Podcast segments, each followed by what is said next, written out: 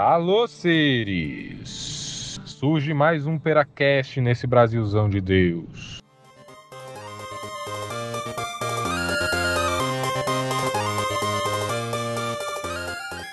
Um podcast que faz você pensar antes de falar, que faz você pesquisar na hora do almoço, que faz você sentar naquela cafeteria favorita e ao invés de sair com a cheirosa, você vai e pesquisa, lê livros. É esse que serve o nosso Peracast. Então vamos lá.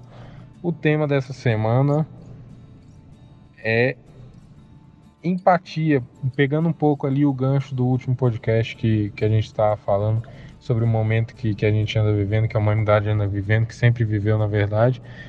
E eu queria iniciar isso aqui com vocês, Saldanha, Gabriel Saldanha está aqui, eu, Rafael Faleiros, Rafa Faleiros também estou aqui, e vamos falar mais um pouquinho aí sobre empatia, momentos que a gente viveu, o que, que a gente acha, momentos polêmicos, política.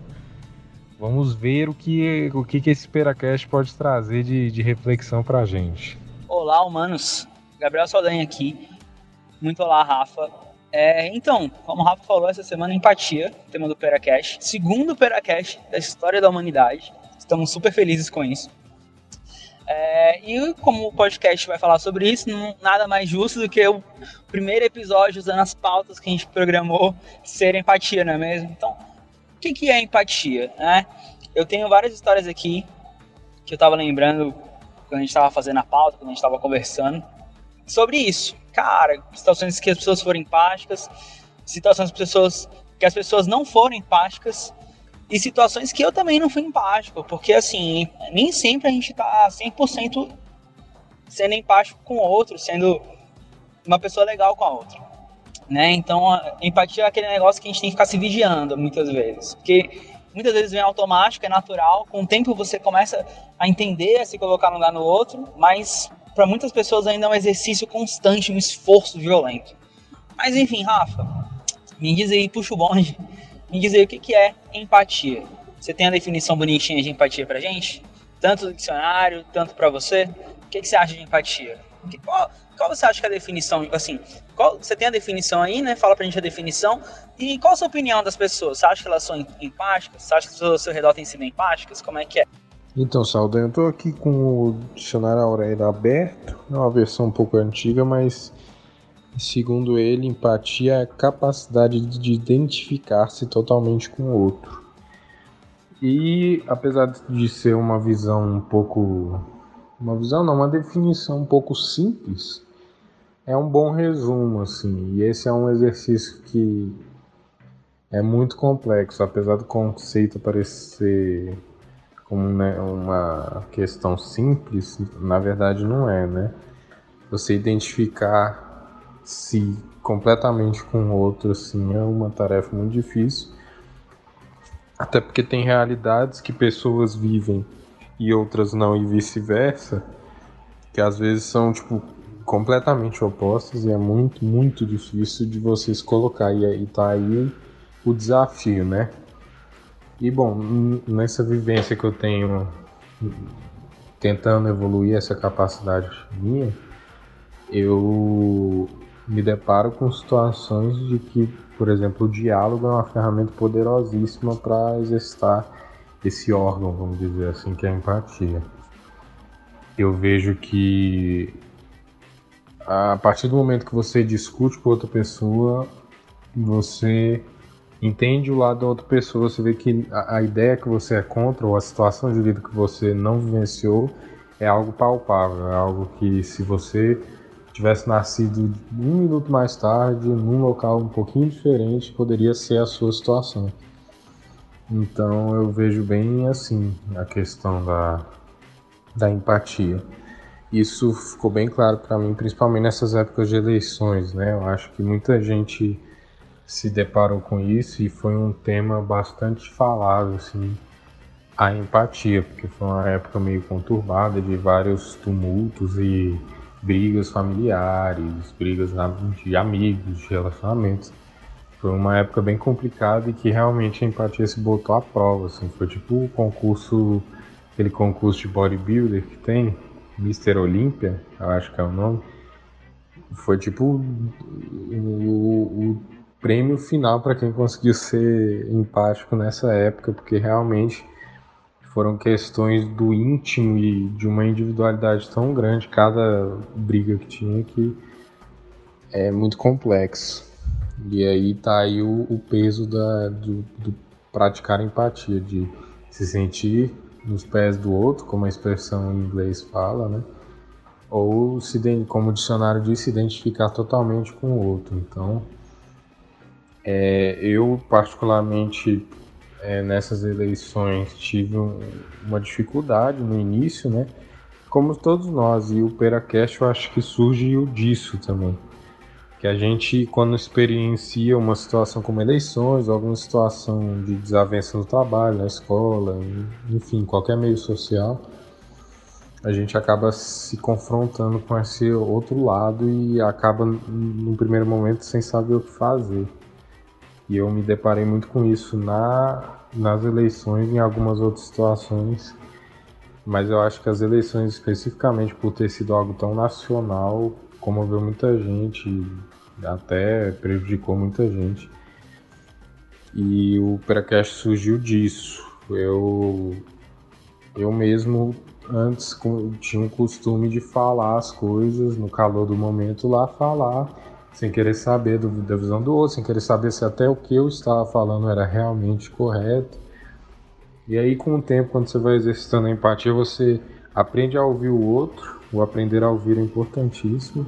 Você se cala um pouco, é importante falar, claro, mas você tem que ter os momentos, né? Você tem que se calar um pouco, ouvir o que o outro tá falando, é, memorizar o que ele está falando e depois pesquisar, labutar aquilo que ele falou, meio que polir um diamante ali.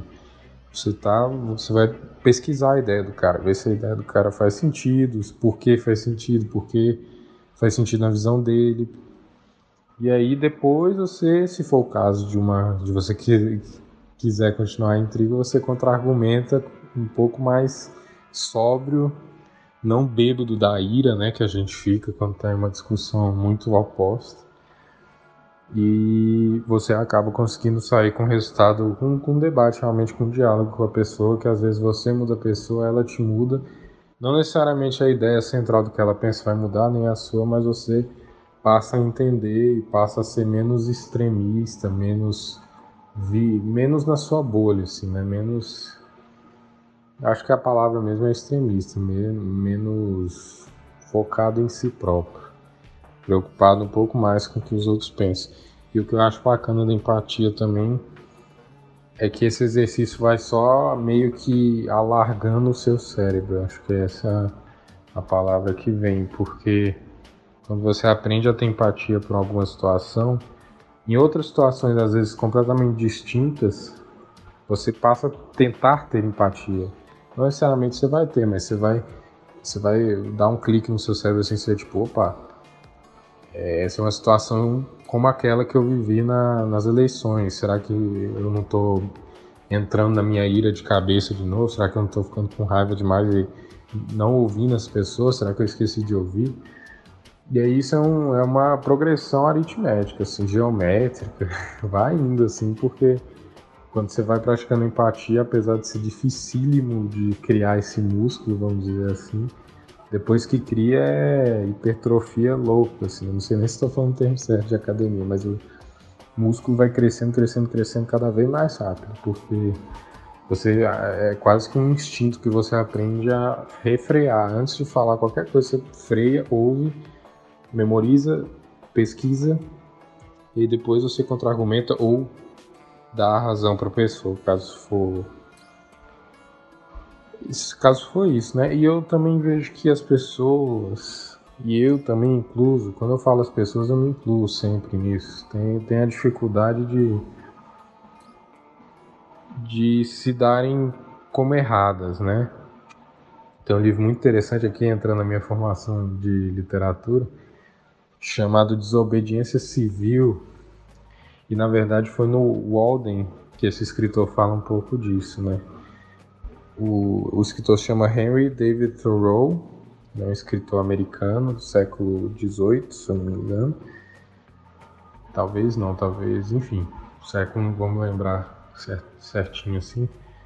mas ele foi um escritor século XIX, eu acho.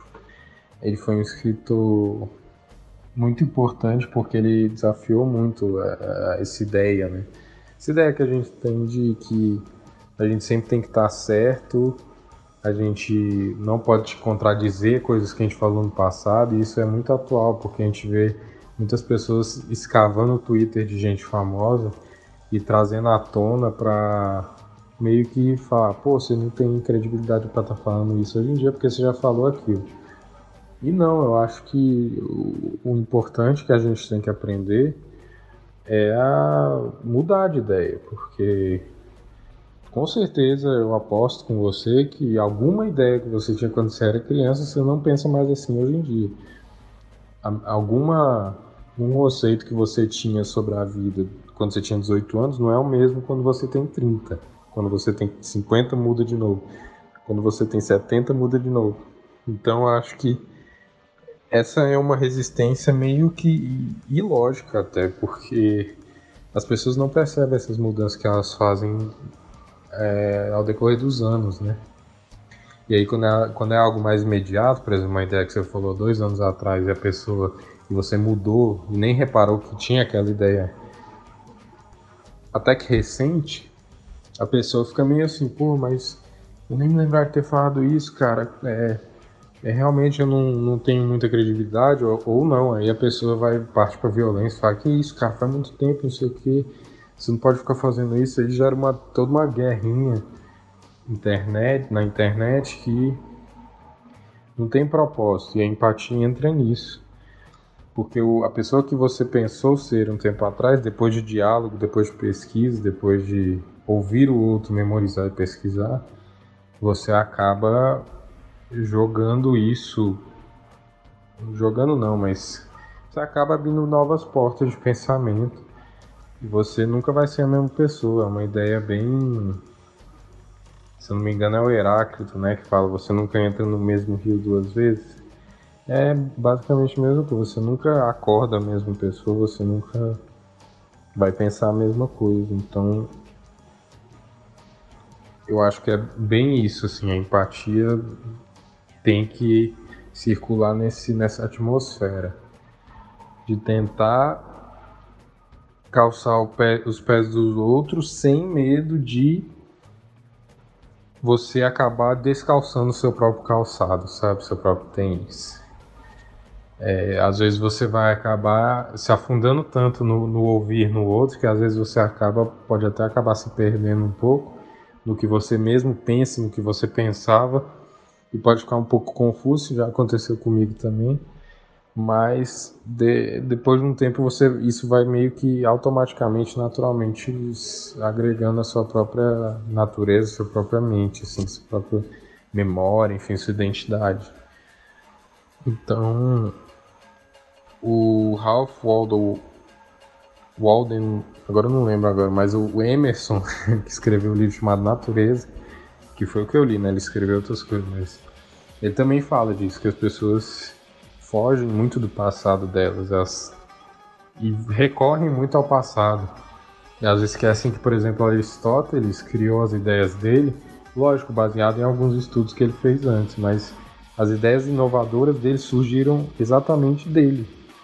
E são inovadoras porque não existiam antes. São coisas novas. E aí as pessoas têm esse medo, assim, tipo, pô, não vou mudar minha ideia porque é, vou estar me contradizendo, vou estar contradizendo tal autor filosófico, tal guru que eu tenho, tal professor que eu tenho, mas é um processo, entende? Também não estou falando para as pessoas é, ignorarem todo o conhecimento passado e simplesmente sair falando, falando, falando. Não é isso, é todo o processo de empatia que eu estava dizendo aqui, de ouvir, memorizar, refletir, pesquisar. É isso. Esse é o processo para mim. E você, Saldanha, você tem. Você concorda? Você discorda? Como é que é? Você, você falou que tinha algumas vivências que você gostaria de compartilhar. Quais seriam? Então, Rafa, diferente de você, nas eleições eu não tive muitos problemas em relação a discussões, a divergências de opiniões. Então, é um pouco. As eleições para mim foram um período bem tranquilo, na verdade. Eu vou explicar um pouco porquê mais um pouco mais, mais adiante. Mas assim, eu acho muito legal o conceito de empatia do dicionário que você falou e até o que você expôs, porque em nenhum momento está explícito ou até mesmo implícito que você vá concordar com o outro. Então assim, para eu ser empático com você, eu não preciso necessaria, necessariamente concordar com você. Eu não preciso, não preciso assinar embaixo do, com o que você fala. Entendeu? Empatia está muito associada a uma questão de respeito. Então, é você, igual a gente, a gente já teve umas conversas sobre isso, que é aquela questão assim, cara, eu discordo de você. Tá? Eu discordo de você. Mas eu sei porque você pensa isso. Tipo, eu entendo que na sua vivência esse argumento, essa realidade, esse fato é muito real. Então eu entendo porque você pensa assim, mas eu discordo. Porque a minha vivência, os livros que eu li, as experiências que eu dizem, dizem o contrário. Mas eu compreendo por que, que você pensa assim. Eu acho que essa é a essência da empatia, sabe? Você ouvir o argumento do outro, igual você colocou, que eu achei muito, muito boa colocação. Você ouvir o outro e você não querer responder imediatamente, mas sim você parar e pensar, cara, o que que ele tá falando? São, assim, claro que ele tá falando palavras, você tá ouvindo, mas por que ele tá falando isso? Por que ele tá colocando esses argumentos? Qual foi a fonte dele? Onde é que ele bebeu? Entendeu? Porque às vezes tem assuntos tão, tão, tão idiotas que a gente discute tanto e se cria uma divergência brasileiro. Eu aprendi isso muito na faculdade. O brasileiro tem um péssimo hábito de fazer discussões pessoais ao invés de discussões de ideias, discussões filosóficas. Não só brasileiras, pessoas em geral fazem muito isso. Que é o seguinte, eu estou discutindo com você, eu estou discordando às vezes da sua ideia. Eu discordo da sua opinião, eu posso discordar do modo que você pensa, mas você como pessoa, é, eu não tenho a intenção de te ferir então, assim, não é porque você pensa diferente de mim que você é burro, que você é inteligente, que você é superior, que você é inferior, porque não são adjetivos que, que, que contam, que valem para minha discussão. Eu tenho que discordar da sua ideia, eu tenho que discutir a sua ideia, e ao mesmo tempo eu tenho que entender de onde você está falando. Eu acho que é, é, é, essa parte que a gente peca muito, entender o outro. É você olhar para o outro com um olhar benevolente, com um olhar bom, e falar, cara, ele não quer me machucar ele quer expor a opinião dele e quer, e quer me convencer muitas vezes. Mas eu também não estou fazendo a mesma coisa. Então por que, se eu faço uma coisa que estou fazendo no coração bom e ele está fazendo com ódio no coração e está me impondo enquanto eu estou falando? Não, os dois estão falando. Entendeu? Então eu acho assim, a empatia eu acho que, que em relação a discussões da, da, política, em relação a discussões de futebol, muitos outros assuntos, isso pega bastante, você se colocar no lugar do outro e ver o outro de uma posição boa. O outro tá fazendo uma coisa boa também, tá expondo, tá se abrindo para você. Se você quer ouvir ou não, se você quer conversar ou não, deixe explícito para ele. E ele pode respeitar ou não também, mas isso é outros, outros, outros problemas. Mas eu achei legal a empatia, porque ela fala, o dicionário fala justamente você se identificar com o outro eu acho que a identificação vem disso, você entender que o outro está expondo as ideias que ele construiu na vida dele. Igual você está expondo as suas ideias. Então, assim, me perdoe para quem está ouvindo, mas as suas ideias, suas opiniões não são novidades suas, não são novas suas. Você juntou várias informações que você ouviu no passado, livros que você leu, artigos que você leu, músicas que você ouviu e criou uma opinião sobre algo. Então, assim, você está bebendo de algum lugar para tomar essa, essa para ter essa opinião. Assim como o outro também, só que às vezes o outro bebeu de fontes diferentes, ele leu livros diferentes, artigos diferentes, teve vivências diferentes. Então acho que isso dificulta muito. Cara, umas vivências que eu tenho, eu não vou especificar, porque eu acho que não não, não, seria é, produtivo, também não é muito significante, mas assim, gostaria de explicar porque eu sou uma pessoa para quem me conhece, sabe, que, que eu não brigo, eu não, eu não tenho esse hábito de fazer tretas, de, causar, de ficar brigando, de ficar discutindo. Eu sou muito assim, você quer discutir, você quer, ou você quer resolver o problema, você quer brigar ou você quer encontrar uma solução. Eu acho que tem muita essa divisão. As pessoas confundem muito, ah, eu tô brigando com você porque tal coisa, tal coisa aconteceu ou não aconteceu. Tá, mas aí você quer resolver ou você quer continuar brigando comigo? Eu acho que a gente tem que ver muito isso. Você quer encontrar a solução ou você quer despejar a sua raiva? Então você sempre entender o que o outro está sentindo, o que, que ele quer. Porque se ele quer despejar a raiva, não adianta eu ficar falando a solução para ele, porque vai piorar a situação. E se ele quiser a solução, não adianta ficar esbraguejando raiva, porque vai piorar a situação do mesmo jeito. Então, assim, é, as situações que eu tive são situações que eu vi que não valeu a pena eu ficar insistindo, sabe? Muitas pessoas falam assim, nossa, mas a pessoa pensa dessa forma, e aí a pessoa tem que mudar e tudo mais. Cara, eu acho que a gente tem que mudar e conversar com as pessoas que estão dispostas a nos ouvir, sabe? Eu, eu, venho, eu tenho essa crença. Ah, mas aí fulano falou merda e aí você tem que conversar com ele. Cara, não adianta nada eu conversar com alguém que não quer conversar, que não quer escutar, que não quer mudar a opinião, que não tá com a cabeça aberta. Ah, mas algo que você fale, talvez ali dê um clique na cabeça do cara. Cara, isso só acontece em filme. Essas mudanças que a pessoa ouve algo, caraca, meu mundo se abriu. Só acontece em filme. Na vida real, isso é um processo lento e demorado.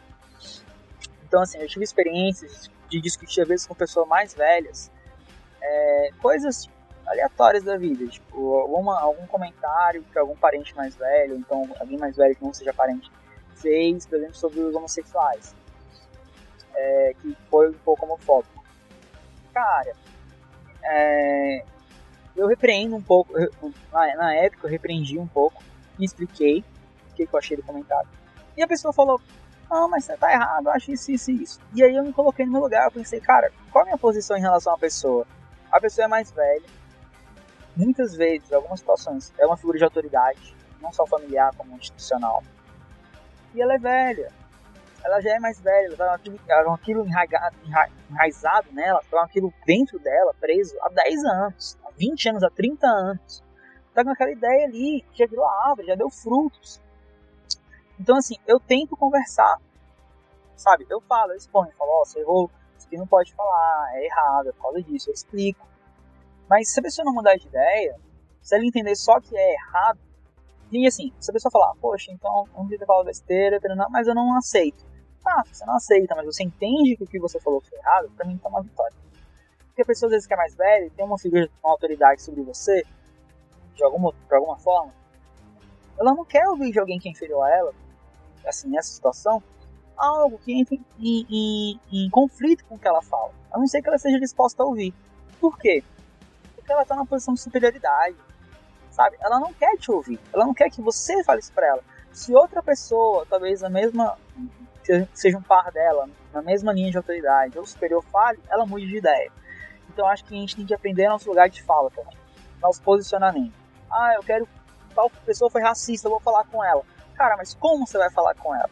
Qual o seu lugar de fala em relação à pessoa? Você é a pessoa mais apropriada para falar com ela? Porque às vezes a gente está querendo fazer muito bem, conversar com as pessoas e mudar o mundo e tananã, e vai mudar uma cabeça de uma pessoa X. E aí a gente quer conversar com ela porque ela foi uma coisa homofóbica ou racista, e aí a gente vai piora a situação. Porque a gente não teve, a, igual o Rafael falou, a sobriedade de pensar, cara, eu vou respirar um pouco e vou agir da melhor maneira, porque eu quero solucionar o problema. Eu não quero chegar lá e cagar a minha opinião, falar a minha opinião, vaguejar a minha opinião. Eu quero que ela entenda a minha opinião. Ah, tem outra pessoa que seria melhor indicada para conversar com ela? Tem. Então vou falar com outra pessoa para conversar com ela. Entendeu? Então acho que a empatia é, envolve tudo isso. Todo esse contexto de você se identificar com uma pessoa e você querer o melhor para ela. Eu acho que a empatia também tem muito isso, você querer o melhor para a pessoa. Então quando eu tô conversando com alguém que não tem a minha opinião e eu quero mudar a cabeça dela, ou quero convencer ela, ou então quero apenas conversar, eu não quero mal dela. Eu quero bem dela, eu quero que ela seja uma pessoa melhor, eu quero que a vida dela seja melhor. Entendeu? E, e ela também quer o mesmo para mim, porque na visão dela, querer o melhor para ela. Então acho que empatia tem a ver com querer o bem do outro também. Sabe? Você ser é você querer, querer o bem do outro, é você entender a situação do outro. Eu acho que para ser empático, como o Rafael falou, tá exemplificando que é um músculo, que é um músculo, eu acho exatamente que é isso, um músculo, como eu já falei antes. E que é um músculo que ele cresce quando a gente pratica e com muito esforço. Muito esforço, porque é muito difícil. É muito complicado ser empático nas situações, porque você está com raiva, você está com ódio, alguém discordando de você. Então, se você não respirar fundo, se você não se conhecer, você não consegue respeitar o outro. Eu acho que muita coisa parte da gente. Então, se eu não me respeito, se eu não tenho certeza das minhas opiniões, do que eu acredito e por que eu acredito, porque não, não é importante você saber só o que você acredita, mas por que você acredita nisso? Qual foi a sua criação para você acreditar nisso? O que, que aconteceu? Qual foi o processo que passou na sua vida, que você passou, que aconteceu com você, para você chegar nessa conclusão de que X caminho é melhor que, Y caminho, que X opinião é melhor que Y opinião. Tem um cara que eu escuto, ele é um cantor de. Ele é um cantor, ele toca músicas, ele é um cantor, ele canta músicas e toca piano. Ele é o Tim Mitchell. Ele é um, um comediante australiano que faz muita piada. As músicas dele são super pesadas, algumas. Outras são super críticas à religião, ele é ateu. Mas tem um discurso que ele faz na faculdade que ele dá alguns passos para a pessoa ser feliz. Né, alguns conselhos para os formandos serem felizes, alcançarem a felicidade. E, e ele fala muita coisa interessante, eu gosto muito desse discurso. Algum de, um, um dos passos ele fala é, pra gente pegar nossas opiniões de vez em quando, botar na grama, botar no quintal de casa, dar uma surra, sabe? Pegar bastante beisebol e dar uma surra. Como assim? É pegar nossas opiniões, que a gente tá concretizada na cabeça, botar no sol e questioná-las, sabe? Eu acho que esse exercício também é um exercício muito saudável. Você questionar suas opiniões. Cara, por que, que eu acredito nisso mesmo? Por que, que eu penso nisso mesmo? E vai buscando coisas contrárias à sua. Não busque só na internet assuntos que favoreçam você, busque assuntos que você discorda. E vai ler artigos e vai se, se, se como é que eu posso dizer? Vai se aprofundar nas coisas. Tenha opiniões fortes, com argumentos fortes, e já saiba por que, que as pessoas possam pensar o contrário.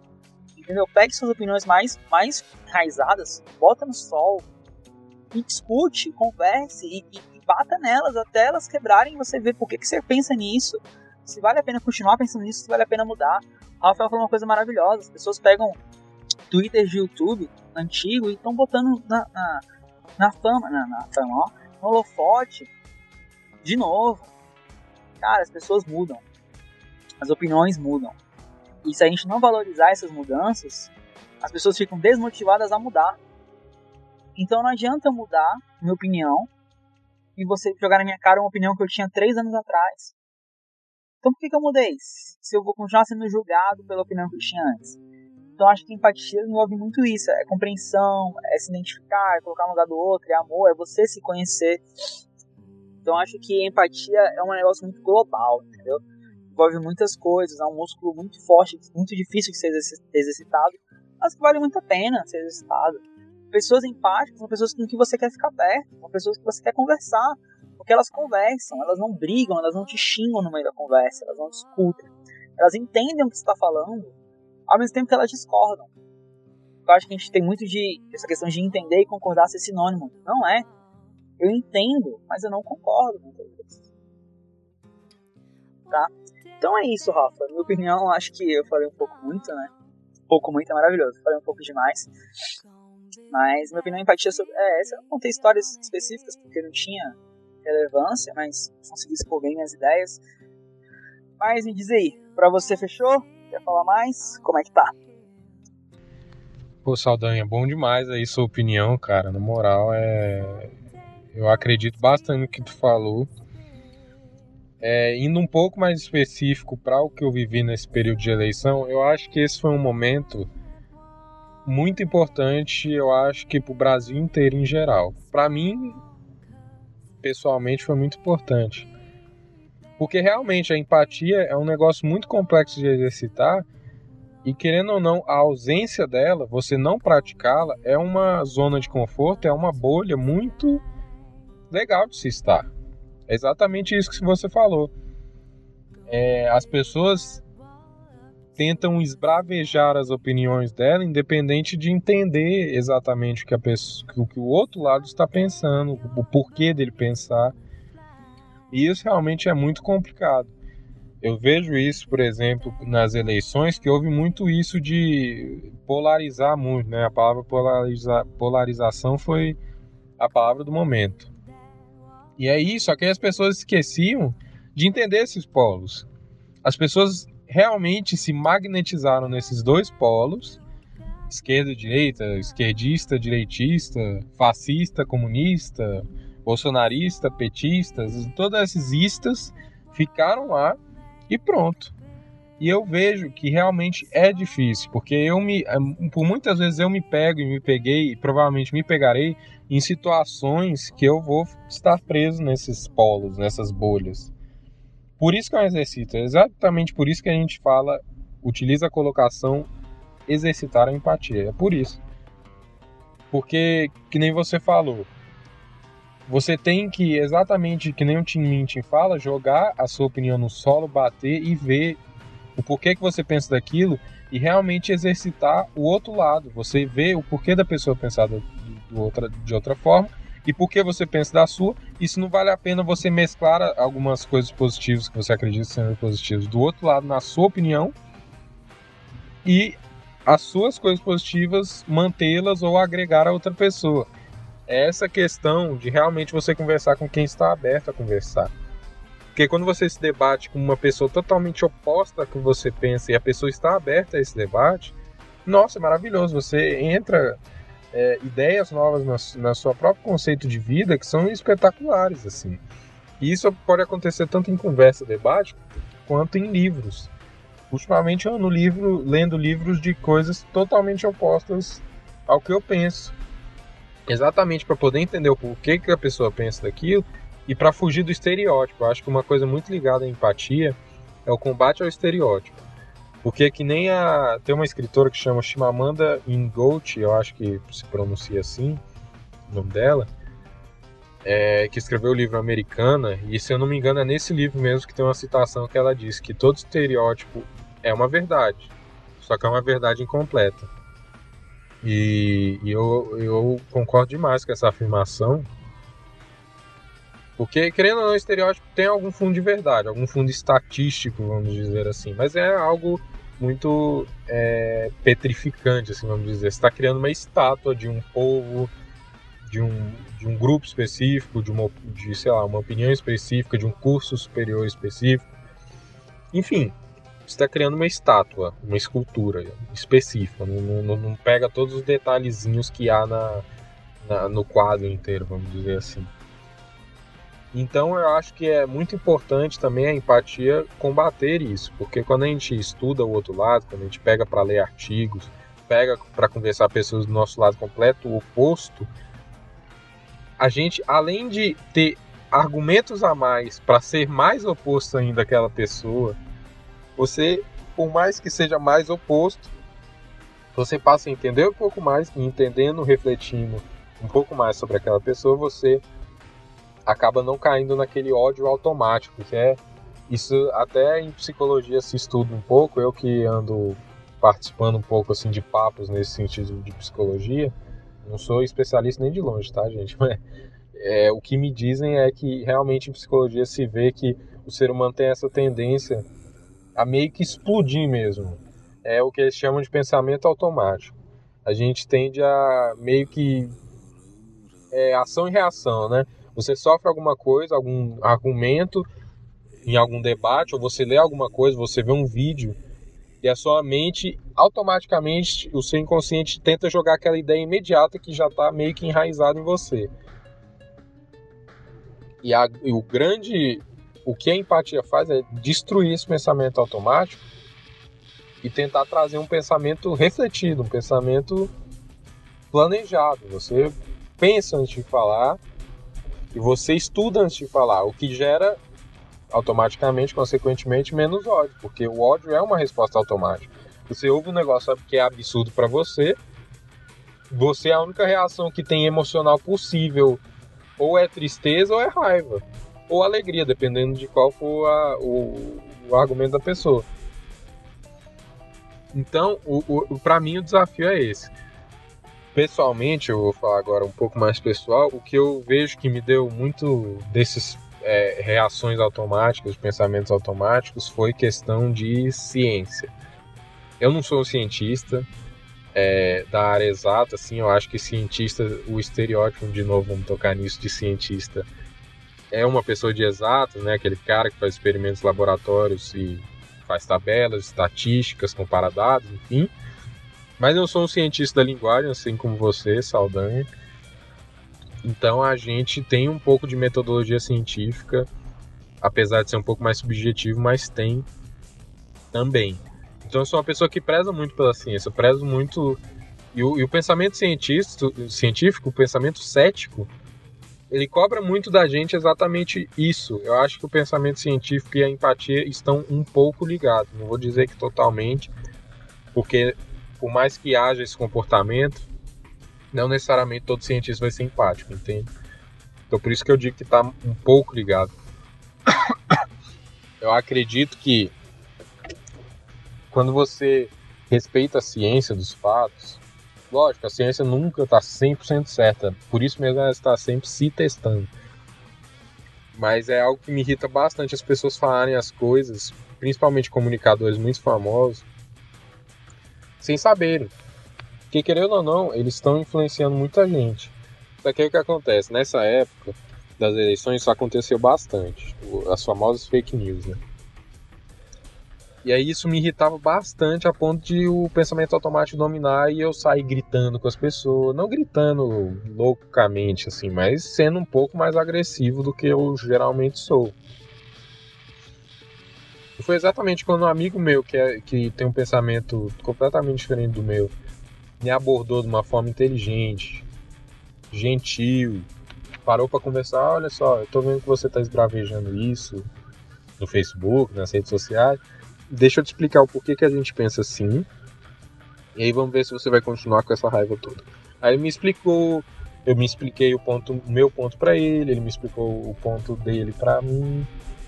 E cara, foi libertador, assim. Eu hoje em dia sinto um ódio muito menor, muito menor do que eu tinha sobre diversos assuntos por causa da conversa com esse meu amigo. E eu acho que esse é um exercício fantástico, assim, se você tem um amigo, você que está ouvindo a gente, tem algum amigo que em qualquer área da sua vida, saúde, medicina, política, é, futebol, qualquer coisa. Se você tem algum amigo que é muito oposto, você senta com ele, conversa e fala assim: por que, que você pensa assim? E aí pede para ele te perguntar: por que, que você, você também pensa assim? Porque você analisando, você acaba pegando coisas das outras pessoas que são impressionantes, assim, como que isso adiciona a você.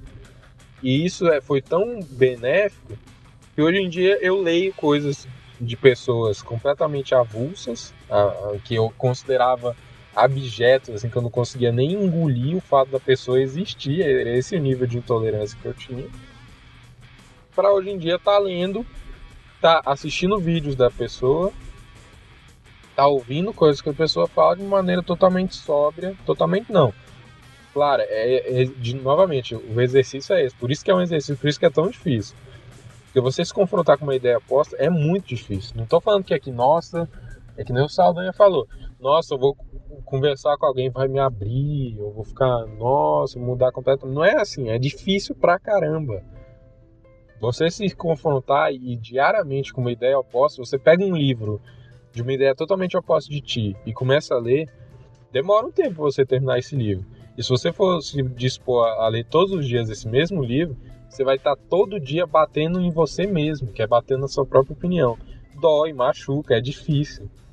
Mas no final das contas, você pode agregar coisas positivíssimas à sua opinião, pode clarear a sua opinião em alguns aspectos que você tinha meio nebuloso, você tinha aquela opinião meio de senso comum, é, e agora ela passa a ser embasada no, no oposto, você fala, por isso aqui, ó, que tem nesse livro aqui, eu não vou acreditar no que você está falando. Ou eu vou acreditar no que você está falando agora depois que eu li isso, entendeu? Então, é, eu acho muito importante isso. Eu acho que a gente está em um momento no Brasil bastante complicado, que a, apesar das eleições ter passado, as pessoas ainda estão meio que num pensamento automático. E um caso que eu vejo muito disso e de estereotiparem também é, vamos lá, o presidente eleito. Vou, vou jogar o um assunto polêmico aqui. Depois que ele foi eleito, eu notei uma onda de pessoas estarem acusando os que votaram no presidente eleito de serem fascistas, estarem contribuindo para a morte de, de homossexuais. E calma lá, calma lá, é isso que eu peço, é isso que eu falei desde o começo. Vamos parar, refletir e pera lá. Porque, ok, eu, Saldanha, não sei se você vai concordar comigo, tá? E um outro debate aí pra gente fazer aqui, se você quiser. O, a gente estuda em linguística, principalmente análise do discurso, semiótica também um pouco, a gente aprende como que os valores dos signos, os valores do discurso, de tudo que uma pessoa fala, comunica, tem. Tem um valor quase que metafísico, se você ver nisso. É, na, nas pessoas. Um discurso tem, às vezes, consequências práticas na sociedade. Um, um, exemplo maior disso, não fazendo nenhuma comparação aqui, tá bom? Que eu sei que na época das eleições houve muita comparação do presidente eleito com o nazismo. Não tô, não tô entrando no mérito aqui, isso aqui não é meu objetivo, mas só um exemplo de como a comunicação é forte. O Hitler conseguiu, por meio da propaganda nazista, o comunicador dele e ele, nos discursos dele, conseguiram convencer apenas com palavras um exército inteiro e uma Alemanha inteira, toda a população, a tratar um grupo de pessoas de uma maneira diferente.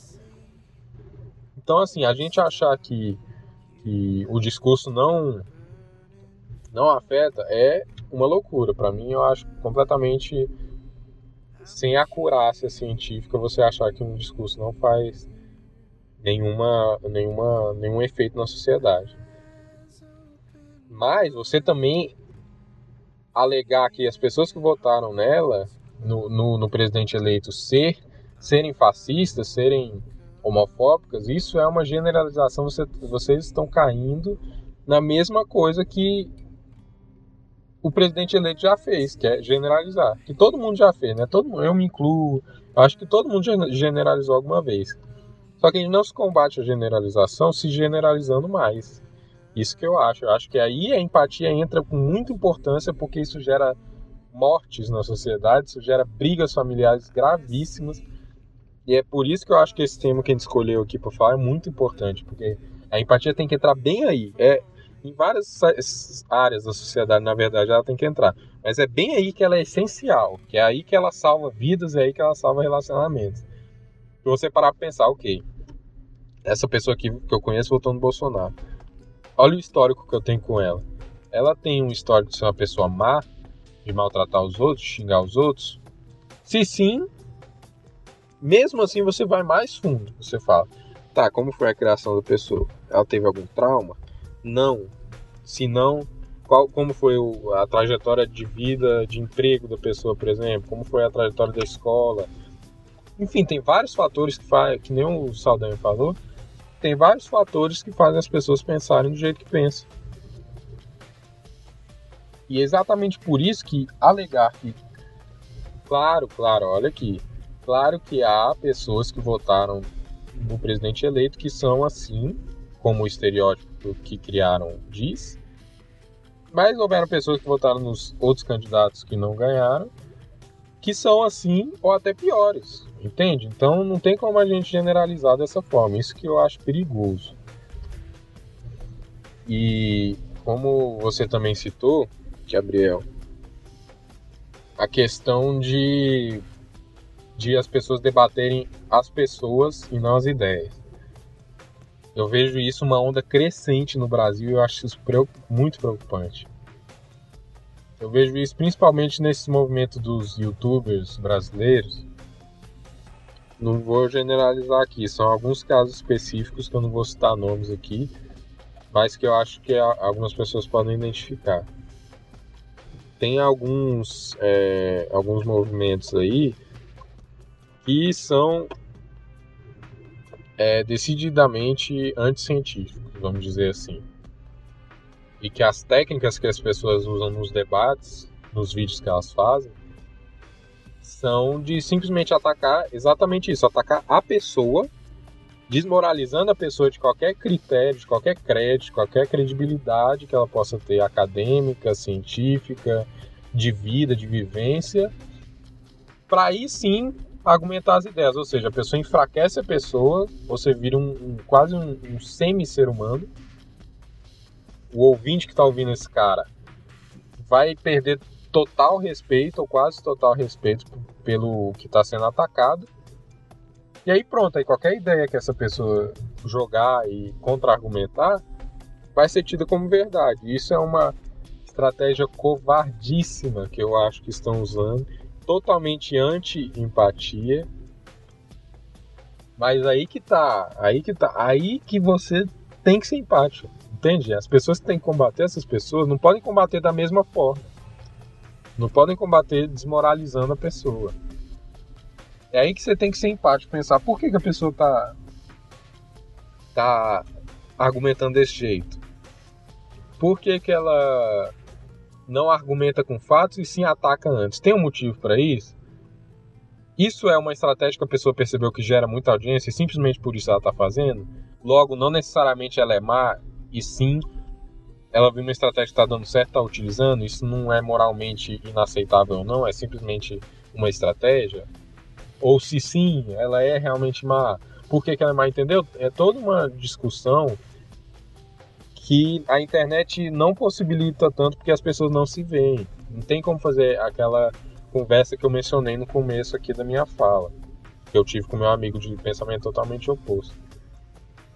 Então, assim, eu vejo um movimento crescente desses ataques pessoais ao invés das ideias do Brasil. E eu acho que é por isso que esse podcast, esse episódio que a gente está fazendo é tão importante.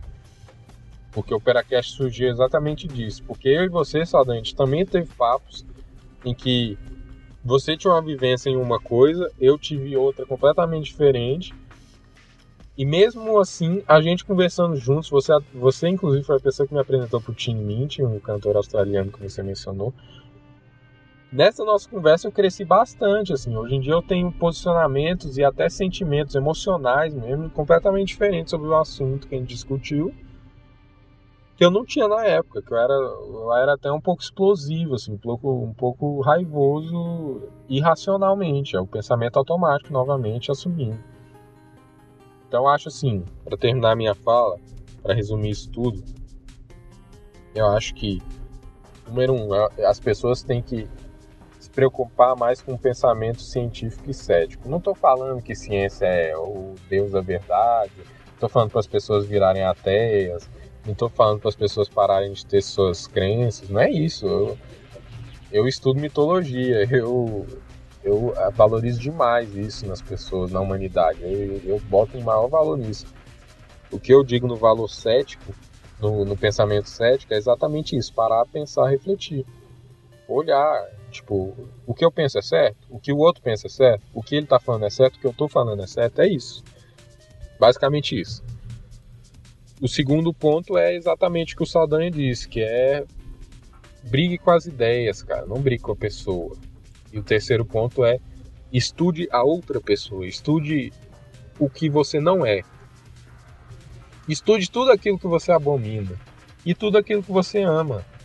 Porque tudo aquilo que você abomina e tudo aquilo que você ama, você tem que conhecer profundamente para realmente abominar com credibilidade, vamos dizer assim, e com sensatez, não virar um simplesmente um pensamento automático, um discurso de ódio, e tudo aquilo que você odeia da mesma forma. Então eu acho que assim, a empatia está sendo importantíssima nesse momento que a gente vive e vai continuar sendo.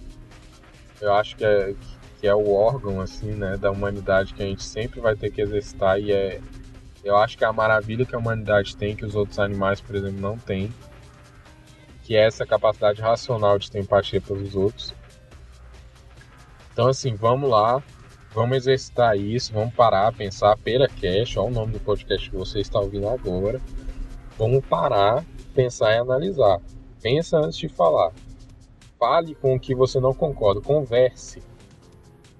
E se a pessoa não estiver aberta a conversar, tudo bem. Você não vai mudar o mundo, exatamente como o Saldanha falou, você não vai mudar o mundo.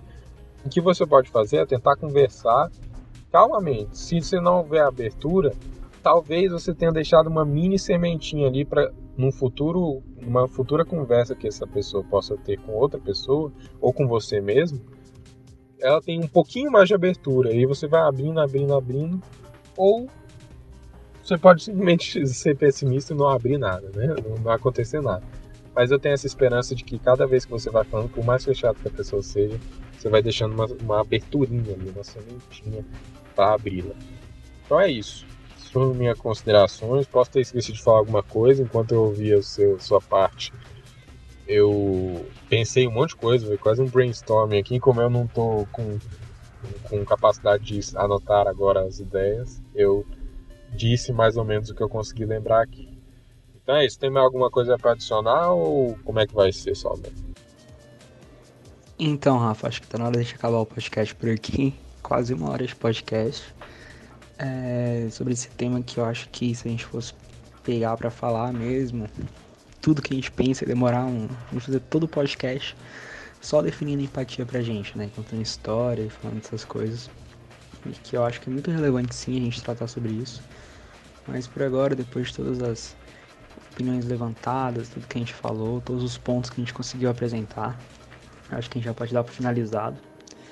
E um último, um, um, último adendo que eu queria colocar, que eu estava refletindo bastante quando eu estava ouvindo a sua fala, é a questão da comunidade. Eu acho que empatia tem a ver com comunidade, sabe? Quem falou, a gente colocou bem, bem destaque por conta da política, por conta do cenário que nós estávamos passando no país como um todo, sempre a questão do das divergências políticas, das divergências de classe, de classe não, de opiniões e tudo mais. E uma das coisas que eu acho que faltou é a questão da comunidade mesmo. Porque empatia é você conseguir viver em comunidade com pessoas que pensam diferente de você. E não só isso, às vezes é pegar as dores do outro também.